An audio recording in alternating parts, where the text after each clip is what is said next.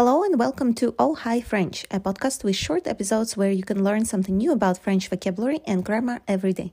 I've learned French from 0 to C1 in 10 months and am now helping others learn it in a fun way. Visit my website for more study materials.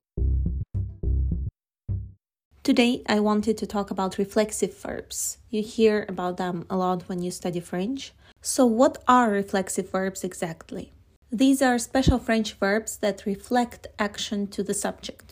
The base form of them goes like this se plus infinitive of the standard verb. Se basically means self.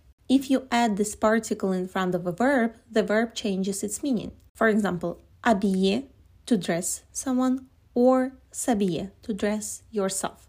Appeler, to call someone, or s'appeler, to be called. That's why we say je m'appelle.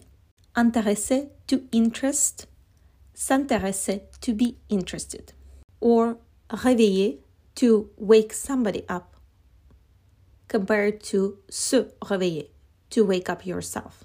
This part se is conjugated according to the noun or the pronoun. For example, for je, you would say me, je m'appelle. For tu, you would say te, tu t'appelles. For il, elle, on, or il, elle in plural forms, you would say se. Il s'appelle. For nous, you would leave nous. So you would need to say nous nous appelons. The same works for vous, vous vous appelez. You repeat vous two times. As you can see with this example, s'appeler, you also need to shorten this part se before vowels and mute h, except nous and vous. Nous nous appelons, vous vous appelez. Another important thing to know about these verbs is that you would need to use them with être in passé composé. So if you want to say I washed myself, you would need to say je me suis lavé, not je m'ai lavé.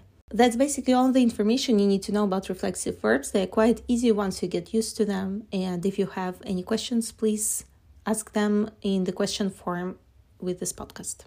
See you next time.